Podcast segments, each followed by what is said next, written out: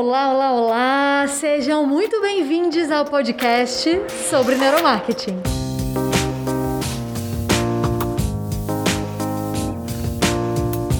Eu sou Temisa Pimentel. Sou Nayane Monteiro. Eu sou a Dulce Batista. E nós estamos aqui para conversar sobre tribalismo. Já ouviu falar sobre isso? Sim? Não?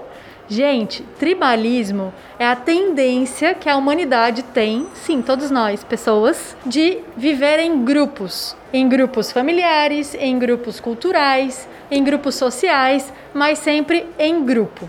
E isso tem uma história. Lá atrás, voltando para a biologia, voltando para o comportamento e principalmente para a psicologia comportamental. Então hoje a gente vai conversar um pouquinho sobre o que faz com que a gente tenda a andar em grupos o quanto isso custa para a gente de abrir mão e ao mesmo tempo as consequências que isso traz para a gente enquanto consumidor, enquanto anunciante e principalmente enquanto sociedade. Vamos junto? Bora!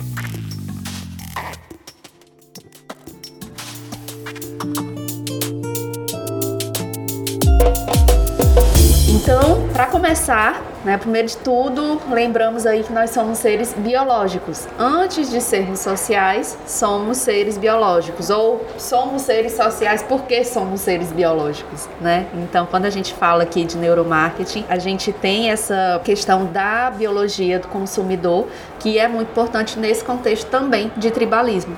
Né? Então, nós somos, por dizer assim, biologicamente conectados, né, para interagir com as outras pessoas e somos de uma certa forma dotados de um cérebro social. Por isso que é tão importante a gente estar sempre conectado com outras pessoas e se sentir parte de algo, né? E já que como seres biológicos a gente conecta com aquela época do Homem das Cavernas, novamente uh! falando sobre isso, quanto a que a gente necessitava andar em tribos. Então, para sobrevivência e para reprodução a gente precisava andar em tribos. Lembrando que o nosso cérebro como ele é se formou lá atrás, então a gente ainda traz muito desses hábitos, né, lá das savanas africanas para cá. Exatamente. Então, quando a gente é, na, em épocas das cavernas, que nossa preocupação era estar em grupos, estar usarem para atacar ou para beber água, para se reproduzir, para se alimentar. Para segurança, né? Para a segurança você precisava, porque ou você estava em grupo ou você era uma presa fácil, você morreria fácil. Então, nessa, nesse momento, inclusive, a própria localização sua dentro do grupo diz muito sobre você. Se você está na frente, você estaria naquele, naquela posição de líder,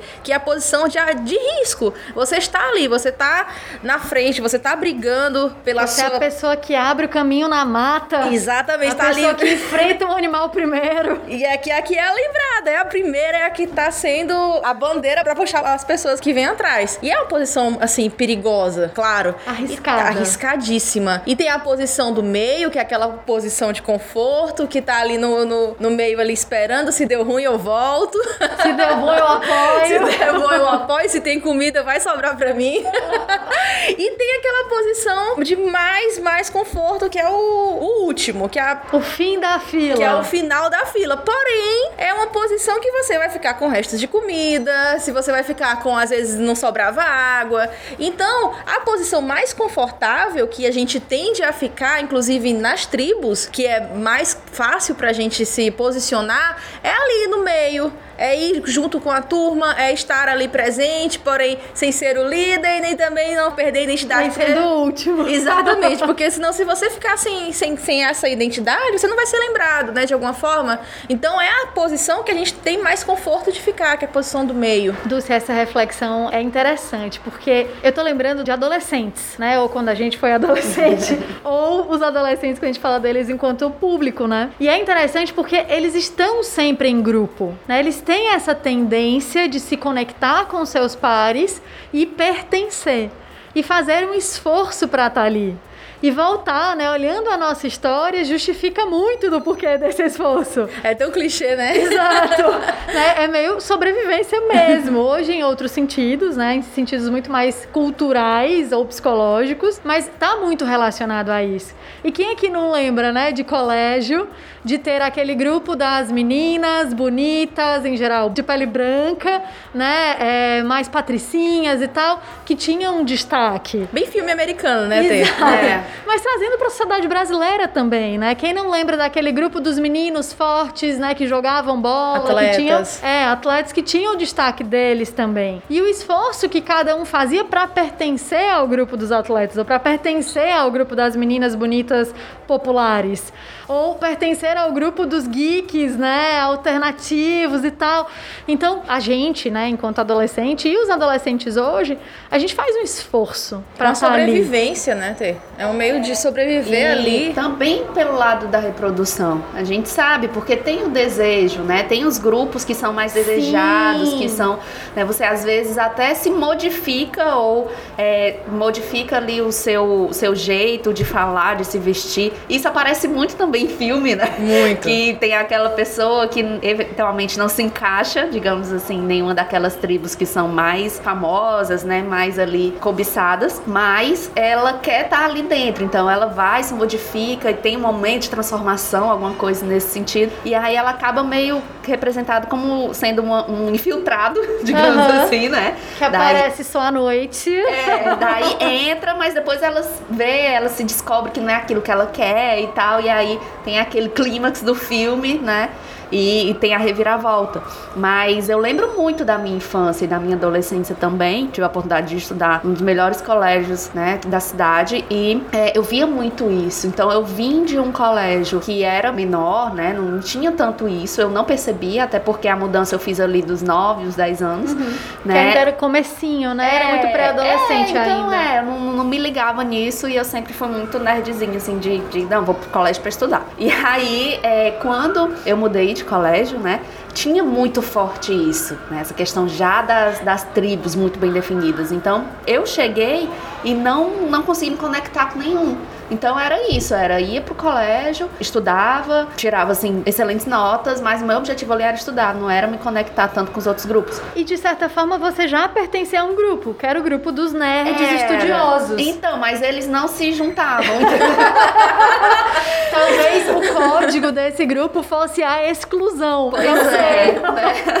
E Mas- aí, é, só pra terminar, como eu falei, né? Inicialmente eu não conseguia me conectar com outras pessoas, mas depois, passando os anos, eu fui encontrando outras pessoas perdidas, né? E são, é, formamos aí nosso grupo de amizade, somos aí algumas meninas, né? Cinco, seis meninas, que mantemos a amizade desde o colégio até hoje, mas é, fomos ali o grupo das excluídas, sabe?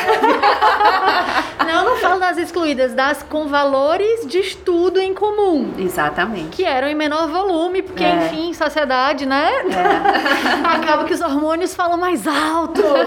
Mas é, é bem interessante pensar, né? Que a tribo é menos sobre o volume e mais sobre A identidade, é, né? identidade, os valores. identificação. Isso mesmo. Isso que tu falou da reprodução eu achei muito interessante. Porque a adolescência é o período em que os hormônios começam, né? Os hormônios testosterona, progesterona, estrógeno e tal, começam a aflorar com mais força, com mais intensidade. Então essa coisa de pertencer para reproduzir faz muito sentido. Por mais que a gente naquela época não queria engravidar, os adolescentes também não. Mas é interessante que para você ter parceiros, né? Para você se sentir amado, amar, cobiçado, ou É cobiçar. instinto, né? Isso. Exato. Sim. De certa forma, você precisa estar inserido no grupo também. Aham. Então, acaba que o nosso cérebro biológico, que está ali olhando para a sobrevivência ou para a reprodução, acaba valorizando o pertencimento dos grupos na adolescência para isso também. Com certeza. Tem um ponto que eu queria trazer aqui para discussão, que é a gente vem historicamente, né, principalmente a galera aí da geração X, geração Y, de poucos grupos.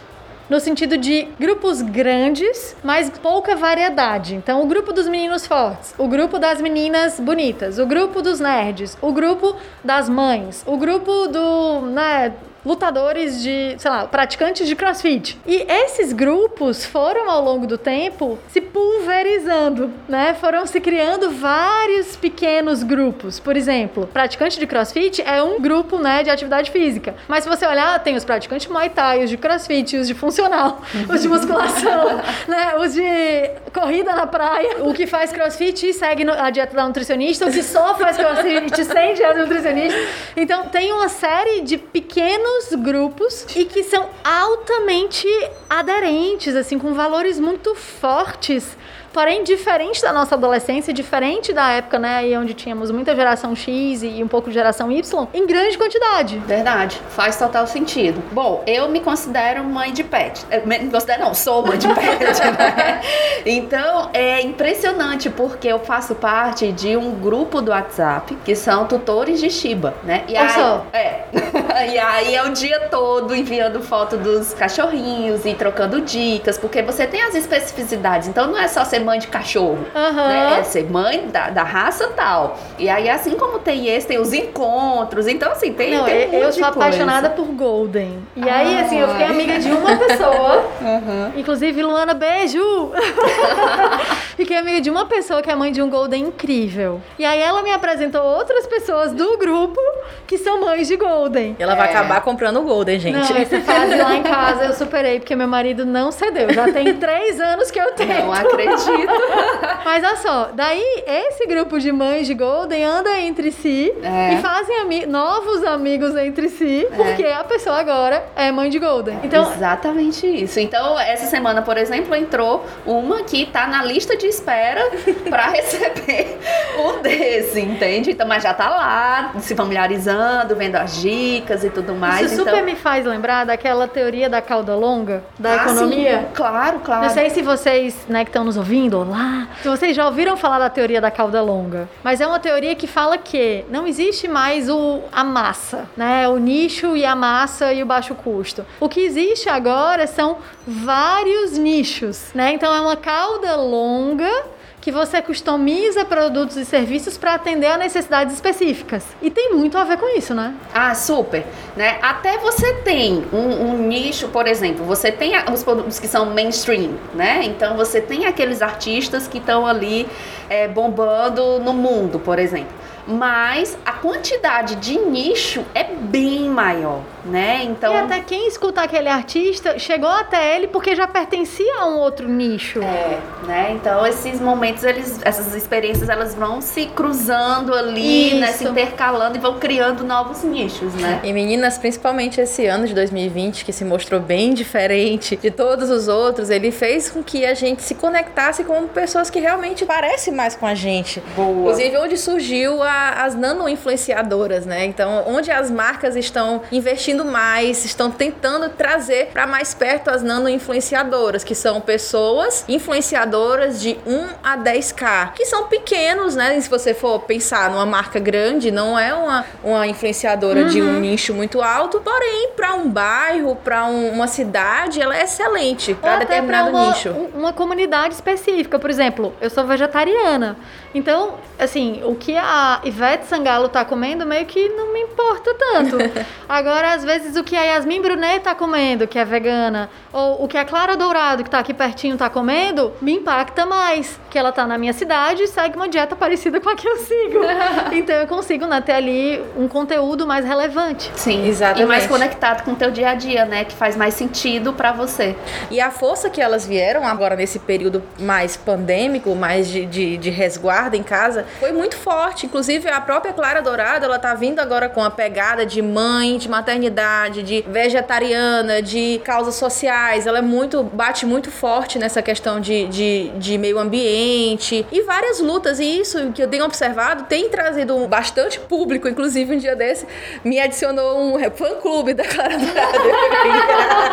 então, Ó, isso... Clara, tá bombando! Já tem três fãs aqui na sala. Pessoal, só pra explicar, a Clara Dourada é uma nano-influenciadora aqui de Fortaleza, no Ceará, que ela tem toda esse, essa pegada de vegetarianismo. Amiga, não tem geografia, internet tá é, no mundo. No mundo. Como a gente tá falando de nano-influenciador, é bom, é bom a gente é, especificar. Impacta, é Exatamente. É isso aqui tem impactado muito. E assim, eu desejo muito sucesso para ela, que isso seja só o começo. Beijo, Clarinha. isso que você trouxe dos influenciadores é interessante porque no mundo né, do, dos planejamentos de marketing dentro né, das empresas, a gente tem uma verba separada para trabalhar relacionamento, para trabalhar influenciador. E eu lembro que anos atrás, a gente, enquanto marca, olhava direto para grandes influenciadores. Então, assim, lembro 2014, Lifebuoy foi fazer campanha com Neymar. Né? Então, assim, grandes influenciadores, um orçamento super grande. Ele era o único influenciador que a marca trabalhou aquele ano inteiro. E hoje já é um, um contexto completamente diferente. Então a marca fala, tá, quais são os valores que eu tenho no meu posicionamento de marca, né? No público que eu atendo. Então, quais são os valores que eu quero me apropriar? E aí sim eu seleciono um grupo de influenciadores. Então, longe de ser um influenciador, tem ano que eu trabalho com mais de 300 influenciadores. E aí esses influenciadores estão conectados com as comunidades que eu quero atender, que eu quero servir, e aí vou co-construindo com cada um deles de acordo com a linguagem deles, de acordo com os rituais que eles têm, os ícones que eles né, já sustentam, que já têm fit com aquela comunidade, planos para aquela marca conseguir se aproximar e construir né, percepção de valor para aquelas comunidades. Então é muito interessante pensar o como mudou a forma como a gente. É, e pegando o gancho que você está falando também, inclusive para gerir tudo isso, você tem até uma nova profissão, né? Que é o community manager. Sim, o community manager. Manager. É verdade. Né? E ele vem justamente dentro dessa pegada de gerir essas comunidades, essas tribos, para que haja essa conversa e essa fluidez né, de, de comunicação. E, gente, muito interessante. Essa é uma profissão nova no mundo do marketing. E muita gente, inclusive eu, Comecei pensando que era uma profissão para comunidades online. Uhum. E, gente, não! Online é offline. Então, essa pessoa, esse, esse novo profissional, tá olhando para um grupo, quais são os valores que conectam aquele grupo, como ativar aquela tribo e manter ela conectada e ao mesmo tempo representar, né? Puxar para movimentos, para atividades, né? para fazer com que aquela tribo esteja cada vez mais forte e atuante. É bem interessante. Fantástico. Gente, um ponto interessante da cauda longa aplicada à comunicação ou ao comportamento social, digamos assim, é que esses nichos que antigamente eram inexpressivos, eles ganham muita força, né? A identidade entre essas pessoas, por exemplo, veganos de Fortaleza, né? A identidade, os valores são tão fortes e essas pessoas se conectam de uma forma que elas conseguem hoje se articular em torno de causas sociais, em torno de movimentos culturais. E, inclusive, fiquei pensando sobre o resultado das eleições do primeiro turno. Como a gente viu nomes que antigamente representariam minorias, muito bem força. representados indo para o segundo turno de capitais enormes do país. Verdade. Como São Paulo, que a gente veio com Bolos, Porto uhum. Alegre com Manuela Dávila. Uhum. E em outras cidades teve muito partidos que antigamente não tinham uma visibilidade maior, uhum. mas isso encorajou assim tantas pessoas que colocou partidos pequenos lá na, na disputa. E isso nos dá até um, um, spoiler, talvez, do que será em 2022. Porque vem a, a, a, a eleição presidencial e a gente não sabe quem vai ser a chapa que vai estar. Porque geralmente, antigamente a gente via direita e esquerda bem colocada, partidos bem definidos. Hoje não, hoje a gente já vê uma, uma direita diferente, uma esquerda diferente, vindo com novas propostas. Uhum. Se a gente parar pra pensar, né, que 10 anos atrás, causas LGBTQI, né, ou causas femininas não teriam a força para eleger né, uma posição majoritária, como uma posição de prefeito, né, que precisa ser majoritário ali, hoje esse tema tá batendo na porta e tá batendo com força, né? E, e, e muitos outros grupos ali falando sobre economia criativa, falando sobre mobilidade urbana, falando sobre ascensão cultural, todos eles representados, né, por nomes específicos que não tinham um lastro político, né, tão longo assim. E também observando os próprios discursos, né? A gente nota um caráter muito mais emocional que são todos esses pontos que você está trazendo, né? Uhum. É, porque você toca em questões que são emocionais, não necessariamente aquele puramente racional. Aí a gente já conversou sobre isso várias vezes aqui uhum. nos nossos episódios, né? Que é importante se conectar com a emoção. É, eu até queria comentar, tem um, um, um, candidato que eu admiro bastante o trabalho dele, ele já atua como político há bastante tempo. Não vou citar nome porque não convém, mas é interessante como ele sempre expõe as propostas dele de uma forma muito racional. Então, assim, olha, eu vou investir X né, em saneamento básico, por isso, por isso, por isso, e vou investir Y em educação, e eu vou construir isso, isso e isso. E nessas escolas você vai ter professor em tantos turnos, dessa forma, com tal apoio, com tal material. E assim, é muito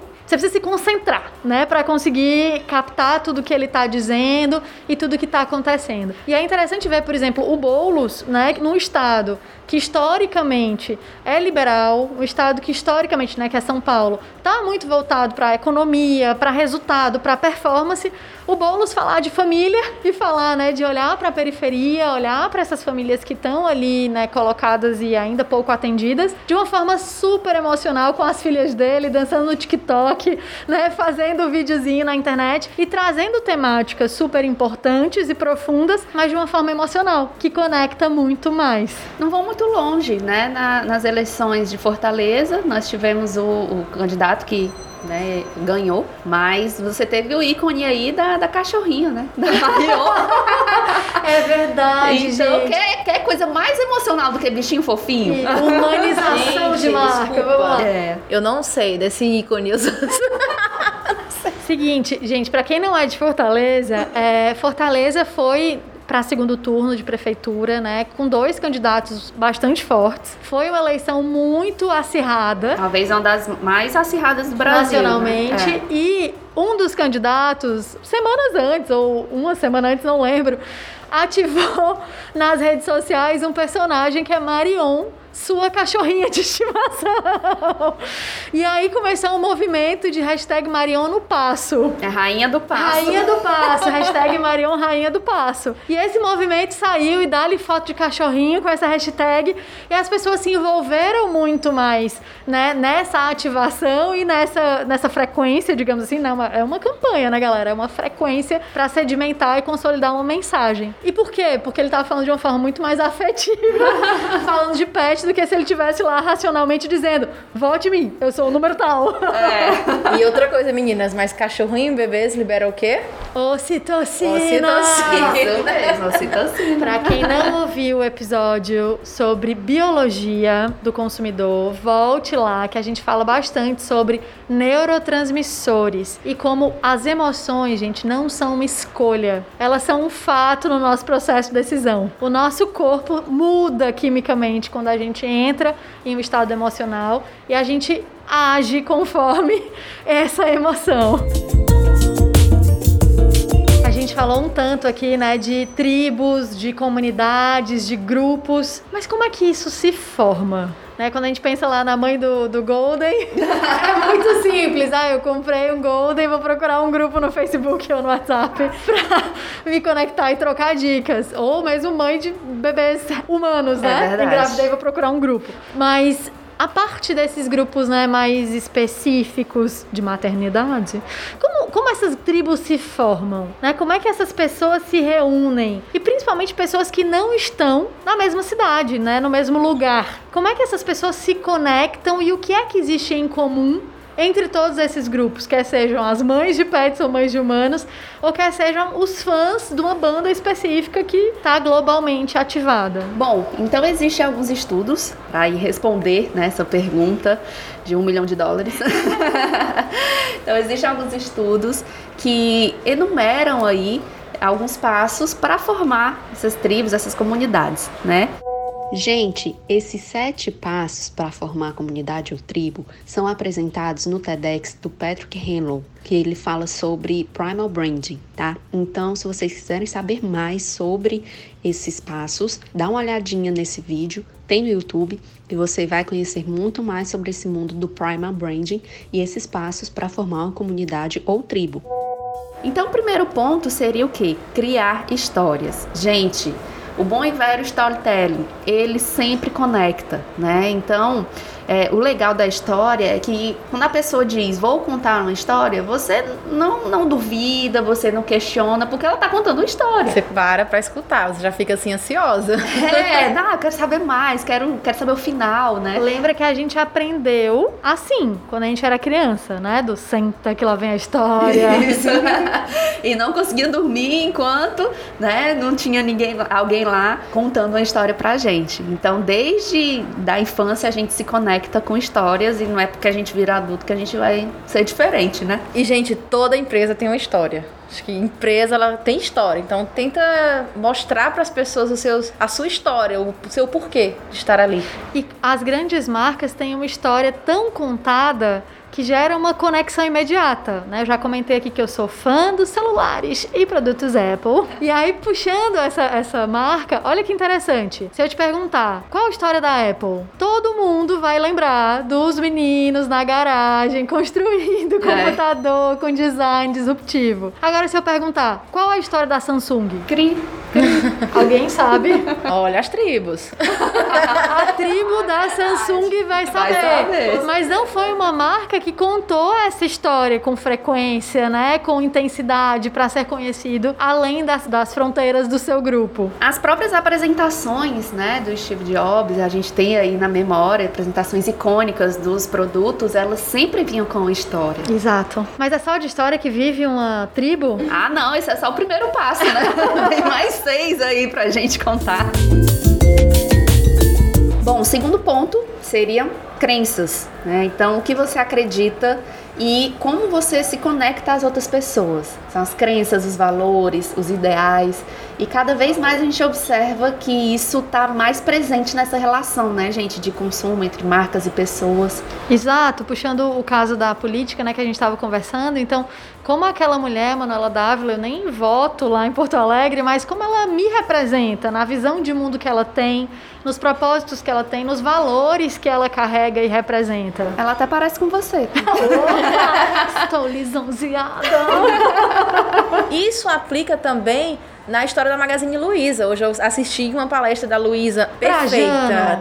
perfeita, ela é perfeita, sem defeitos. Que tem muito a ver com as crenças. Então ela chegou pro presidente da empresa dizendo que queria abrir vagas de trainee para negros. Isso fala muito da empresa. E ela explicou o porquê. Porque ela disse que viu os trainees e disse que não tinha. E não tinha naquela, naquele momento aquelas pessoas. E ela disse que foram três dias de críticas, de gente falando, de gente criticando, mas só foram os três dias. Ela disse o que, o que, que ela recebeu de elogio, de causas que apoiam a, a Luísa, diz que. E agora que ela diz que está na, na fase de entrevistas, né? De, dessas, desses candidatos, e muitos deles falaram que nem se, nem se inscrevia porque sabia que não ia passar da, da, da primeira etapa. Então a marca Magazine Luiza, ela, tá, ela tem uma crença muito forte, ela tem valores muito fortes, ela tenta é, trazer isso muito para dentro da, da empresa, tanto com o próprio ícone dela e com todos os passos que ela tá tomando, né? Então, assim como ela, que começou ali do nada, que abriu a empresa com a finalidade de ajudar a família, de empregar as pessoas que estavam junto com elas, e nem pensou assim no primeiro momento em lucro em si, ela quis trazer aquelas pessoas também para perto. Porque se você vê hoje, o, o, as exigências de trainees, de, de pessoas para fazer trainees, são assim absurdas. Você tem que saber inglês, você tem que já ter morado fora. Então, para pessoas de comunidade que não tiveram a mesma oportunidade de outras pessoas, entendeu? É bem complicado. Sim. Então foi isso que ela se apegou chegou e que mudou um pouco a visão de muitas pessoas. As pessoas foram descobrir o porquê. Exato. E, e, esse caso foi um caso emblemático, né? Eu nem lembro se foi em outubro, mas assim, vi várias matérias sobre assessoria de imprensa, como geriu a crise, porque foi uma confusão, né? Na, nos comentários todos do, das maiorias que se sentiram minimizadas. Mas o que eu achei belíssimo desse caso, além do lado social, que uau, né? É o como a marca conseguiu se aproximar da comunidade que ela serve. Então ela tá falando de varejo, tá falando da classe C, né? Tá falando dessa pessoa que tá ralando, tá indo atrás, que quer ascender e ela tá oferecendo serviços né, e soluções para esse público e tá agindo dessa forma. Tá empregando pessoas né, dessas comunidades, está trazendo para o board, né, para formar líderes que vão estar tá à frente tomando decisão da empresa e principalmente encaminhando a empresa na direção dos valores da comunidade que ela serve, né? Então ter líderes que vêm do público. Fantástico. E também trazendo um pouco essa relação para o consumo, né, esse contexto aí de empresas e, e, consumidores, é possível perceber que cada vez mais as pessoas também estão mudando os valores e as percepções e as crenças e elas realmente estão buscando efetivamente em marcas que se comprometam com aquilo que elas acreditam, né? Então, eu mesma é, posso aqui dar um depoimento, porque nesse momento aí do ano de 2020, que muita coisa mudou, e a gente teve um momento, e tá tendo, na verdade, né?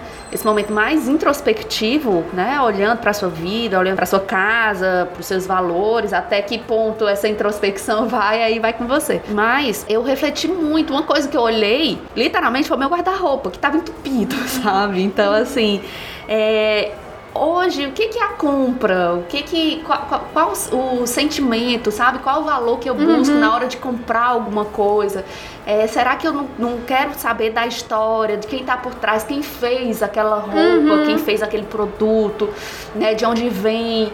Então, assim, eu, hoje eu me considero né, uma pessoa muito mais conectada com esse tipo de marca, né, do que marcas que trabalham ali mais com moda rápida, sabe? Uhum. Que não tem muito um, um propósito, assim, de, não bem definido, mas conectado com o meu, né? Olha só, mais um nicho é. da, né, da economia economia local. Isso, E perfeito. eu super me identifico.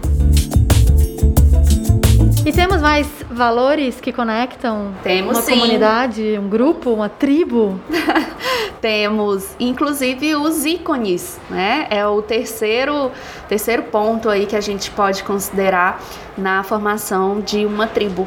Então, quando a gente fala de ícone, né? A gente tem aí desde roupas, vestimentas, acessórios, até a marca em si, né? Então, quando a gente identifica, visualiza aquela marca, a gente na hora já desperta ali os sentimentos e as sensações, né? E até as lembranças que você tem com aquela marca, né? Símbolos Qual... que representam a marca, né? Que representam você. É. Pode ser o cheiro, né, daquele lugar Pode ser a cor daquele lugar, pode ser a sensação de calor, de frio que você tem né, quando chega em uma loja, quando chega em um lugar. Então, esses ícones, por exemplo, né, trazendo a Apple aqui dessa maçã mordida, né, essa maçã que está fora do seu lugar comum, representa a crença dessa marca, que é pensar diferente. É, né? então, a originalidade, exato, né? O original, o apresentar, começo, né? exato, apresentar o óbvio de forma diferente, né? Ou trazer a ideia de forma diferente.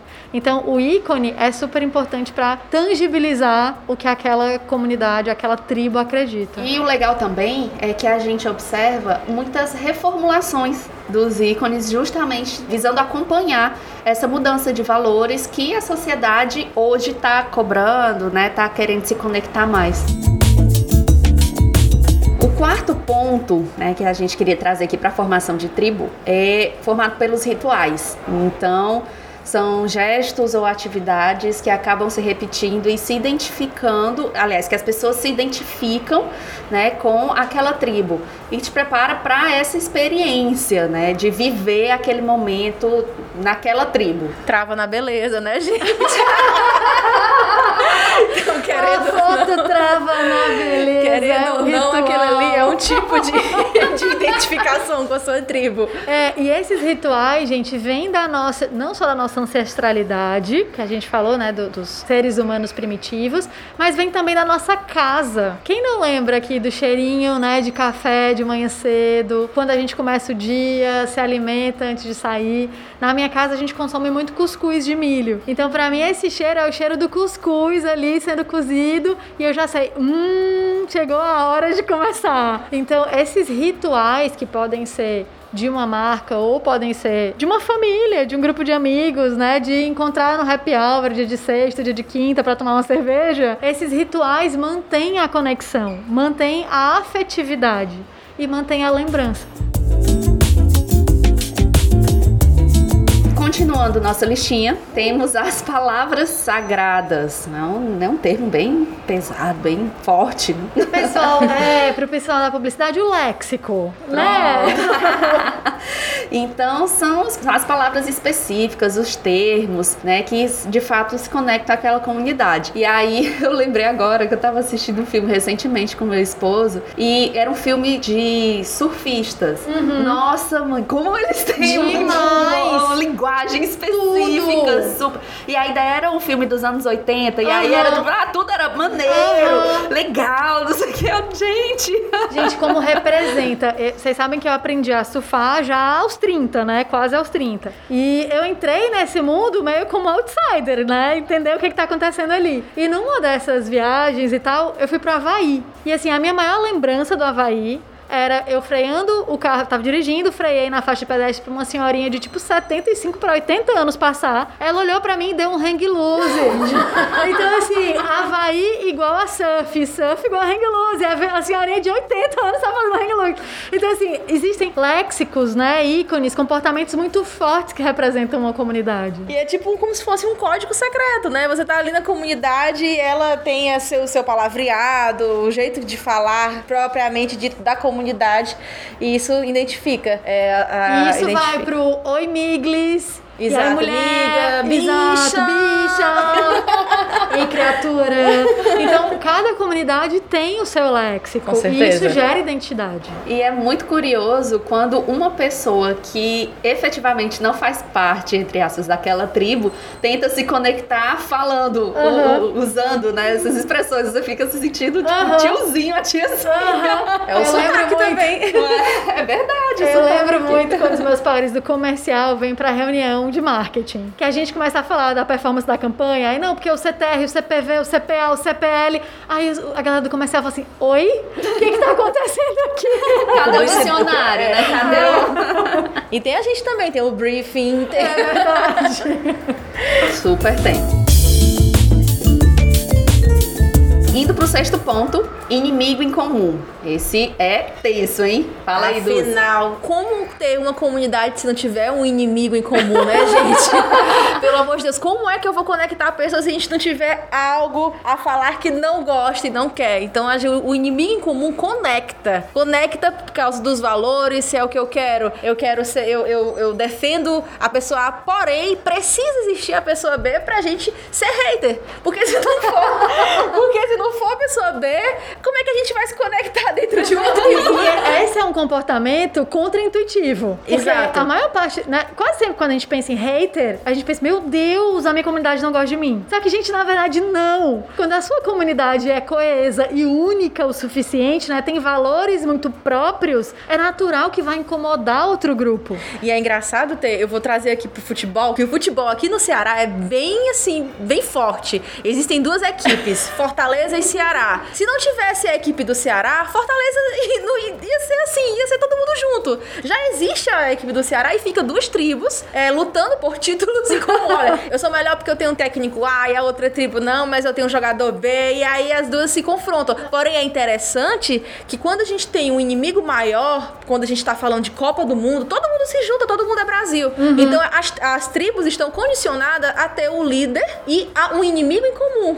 Entenderam? Pois é, e outra coisa interessante, gente, é que assim, quando a gente gosta muito de alguma coisa e a gente só anda com gente que gosta daquela coisa, a gente não defende aquilo. Porque todo mundo conhece, todo mundo apoia, todo mundo tá feliz comprando de loja local, por exemplo, de moda, que a Nay acabou de falar. Agora, se a gente tá num grupo que uma pessoa compra de loja local e a outra só compra de loja de fast fashion, começa a conversa, né? Pode ser uma conversa mais agitada, como pode ser uma conversa mais amigável, mas começa o diálogo de amigo, você sabe a importância de comprar de marca local? Você já pensou no impacto que tem na cadeia produtiva? Você já pensou que você está ajudando isso, aquilo, aquilo, aquilo, aquilo, aquilo, você está alimentando a diversidade e a criatividade, né? Então, assim, gera um diálogo. Você precisa ter algo diferente, alguém que pensa diferente para trazer novas ideias, para defender ideias que você apoia. Pra abrir nossa cabeça, né? Também. É.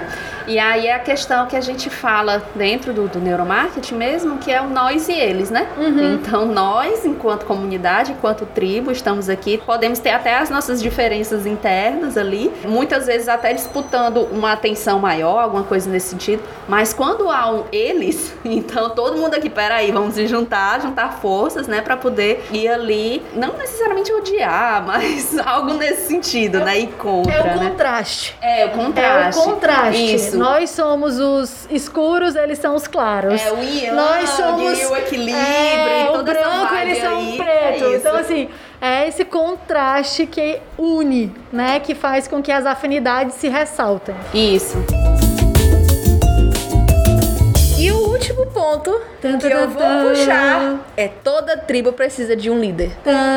Como eu acabei de falar, pessoal, como a gente precisa de um hater, a gente precisa de um líder. É para aquele, aquela pessoa que a gente vai lutar, aquela pessoa que tem os nossos valores, que tem as nossas crenças, faz parte de comunidades que a gente acredita. Então a gente precisa daquele líder, aquela pessoa que está na frente, que tá ali para bater, para apanhar e que também estará ali visível para toda a tribo. Que levanta a bandeira. né? Exatamente, o que nos representa. O que eu acho interessante desse conceito, Dulce, e que eu levei alguns anos para entender né, na prática, é que o líder ele não está à frente da comunidade. O líder, ele compartilha dos valores, das dores, da visão de mundo da comunidade. E a diferença é que ele tem meio que coragem, né, de ir na frente da tribo, abrindo o caminho. Mas ele é mais um de nós, né? Até porque se o líder se distancia, ele meio que perde a conexão com a comunidade. Exatamente, tem que estar dentro, né? É aquilo que eu falei, ou ele tá na frente, ou tá no meio, ou tá muito fora. Então, se você quanto mais distante, menos valor você terá para a comunidade.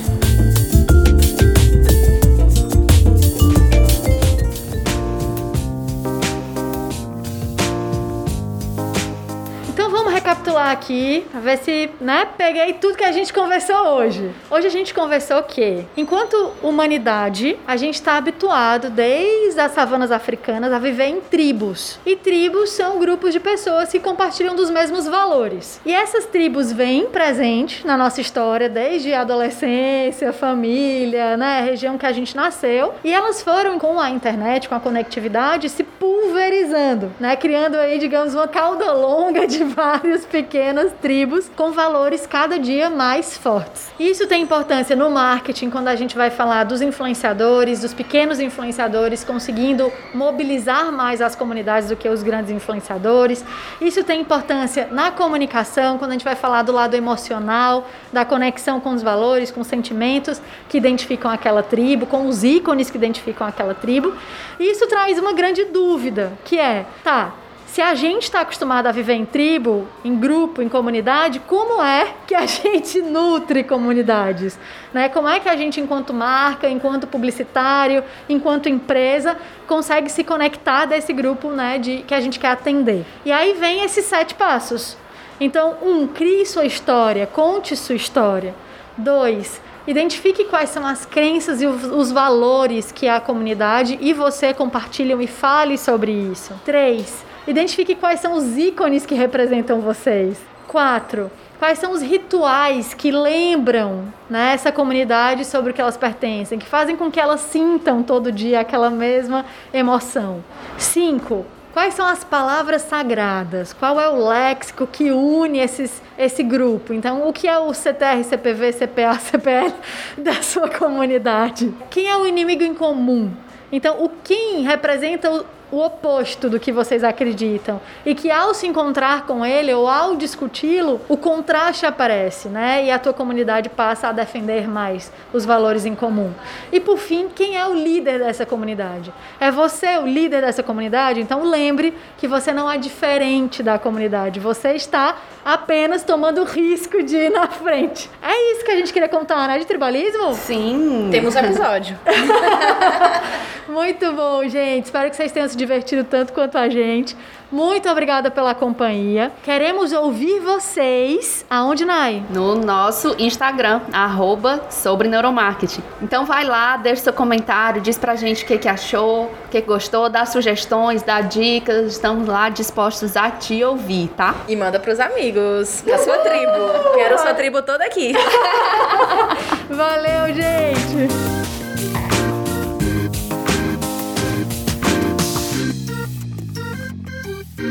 Thank you.